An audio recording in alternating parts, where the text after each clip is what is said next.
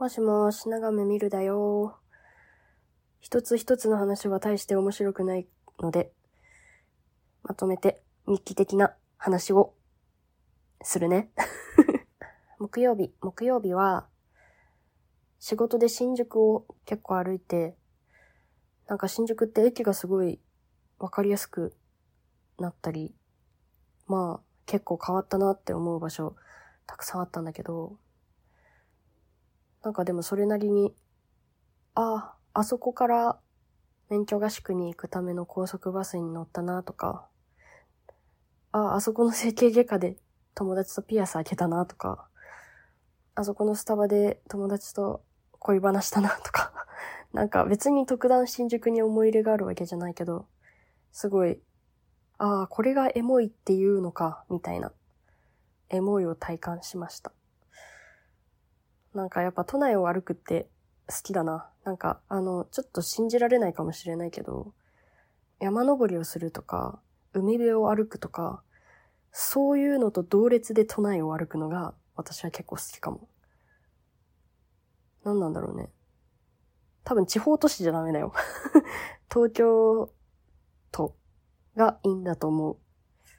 次、金曜日。金曜日は何があったっけ？金曜日はね、あの、ドラッグストアに保育園のお迎えの帰りに、我が子を抱っこ紐で抱っこして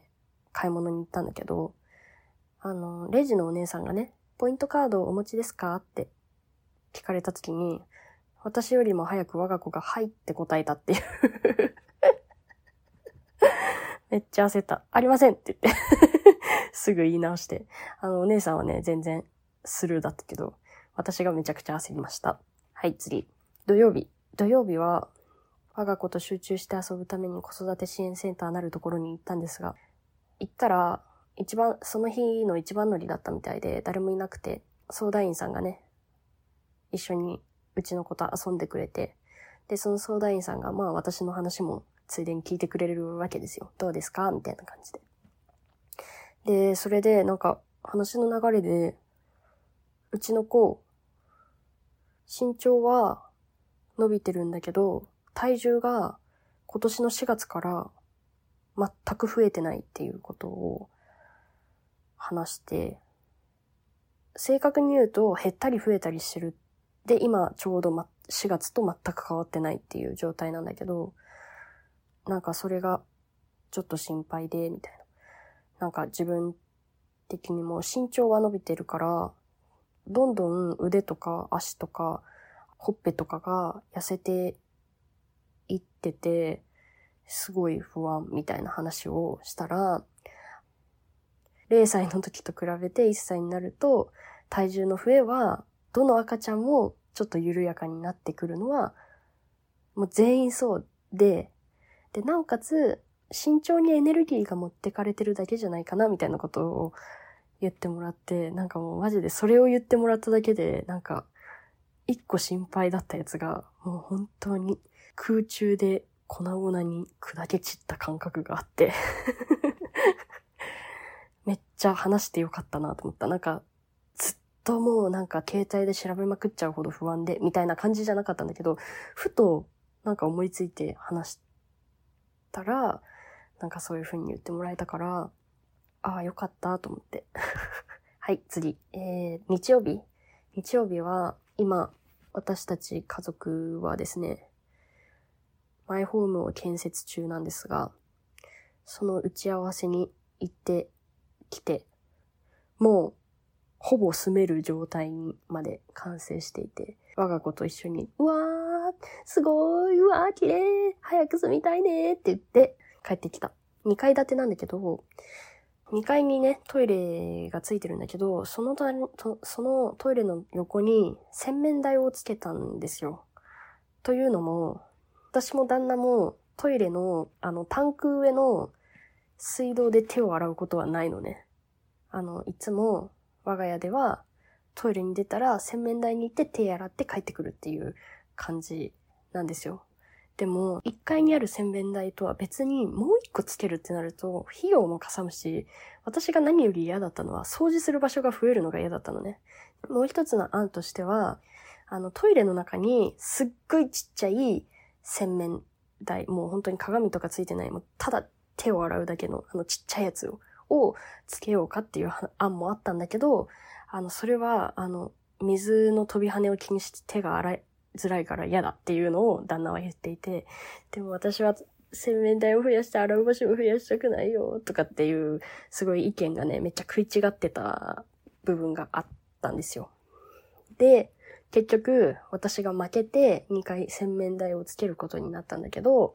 洗面台ってさ、すごいおしおしゃれに作ろうと思ったらいくらでもおしゃれに作れるんですよ。例えばカフェ風とかさ、あるじゃん。で、そういうのをさ、わざわざオーダーして大工さんとかに作ってもらうのを造作って言ったりするんだけど、造作洗面台ってね、めちゃくちゃ高いのね。で、だからうちは1回も2回も造作洗面台じゃなくて、普通にリクシルとかパナソニックとかで売ってるような既製品のパッケージの洗面台を1回も2回もつけてるんだけど、2階の洗面台は、その洗面台のお水が出て、お水が流れていくところと、鏡がセパレートになってるタイプだったんですね。セットではあるんだけど、ちょっと分かれてるタイプだったので、その洗面台と鏡の間、水跳ねする壁、そこにタイルを入れてもらって、なんかもしかしたら使えたらいいなと思っていたとっておきのタイルっていうのがあって、で、これ使いませんかって言って頼んで入れてもらったんですよ。そしたらもうそれがね、日曜日行ったら完成してて、めっちゃ良かったんですよ。なんかね、本当にさっき言った造作の洗面台みたいに、ちょっとね、ちょっとこれはおしゃれなんじゃないのっていう で、かつ既製品だから安上がりに済んで、いや、これは作ってよかったなと。まだ まだその洗面台使ってもいないんだけど、旦那とね、揉めに揉めた上、いろいろ工夫をした結果、形になったものを目の前にして、いやーよかったなーっていう、そういう気持ちになってハッピーでした。はい。そして今日月曜日ですね。本日はですね、保育園に車で行ってるんだけど、私が我が子を保育園に預けて車に戻ってきた時に、うちの車の隣に止めてた家族がちょうど車から降りるところだったのね。で、お父さんが息子を車から降ろそうとしてるところだったんだけど、私が帰ってきた、ちょうどその時に、そのお家の助手席のドアが私の車にガンとぶつかりまして、うちの車に思いっきり跡がついたのね。で、本当にちょうどタイミングよく私はその場を目の当たりにしたので、あって言って。あの様子を伺いました。そしてあのお父さんだったんですが、あの、いやー、私がいなかったらあのお父さんは絶対にバックレてただろうなっていう 感じだったんだけど、まあそのお父さんは申し訳ございませんと、めちゃくちゃ謝って、あの、謝られて、あの、本当にどうにかしますので、あの、って言って名刺をもらって 連絡先をもらったんだけど、ちょっとね、その時はさ、お互いさ、仕事があるからさ、保育園に預けてるわけで、深い話はしなかったし、家帰って、あの、その、ドアのね、跡がついてたところを、あの、クイックルワイパーで拭いたんだけど、あの、取れたんですよ。で、へこみ、へこみとかもなかったから、うん、まあいいかなって思ったんだけど、まあ若干ね、その相手の車、青い車だったんだけど、なんか青い塗装がね、映ってはいたんだけど、まあ別に目立たないし、私の車はもう10万キロ以上走ってる20万で買った中古車だから、正直別にめちゃくちゃ大事に乗ってたかって言われたらそうじゃないし、まあいいよっていう感じなの。でも正直、ガンとやられたのを見たときは、いや、いいんだけど、いいんだけど、正直、その、子供が勢いよくドアを開けてぶつけたとかじゃなくて、お父さんが、お父さんが豪快に開けてぶつけてたから、ちょっとね、そこがね、私的にはね、怒りポイントかな。ちょっとね、普段の行動を今回ぶつけたところを私に見られて、すみませんって頭下げたんだから、あの、ちょっと反省して、自分の行動の雑さ、雑さを振り返っていただきたいなって、正直思いました。はい。以上です。日日ルルメンメン略してルルメンは、長め見るの気まぐれのララジオです。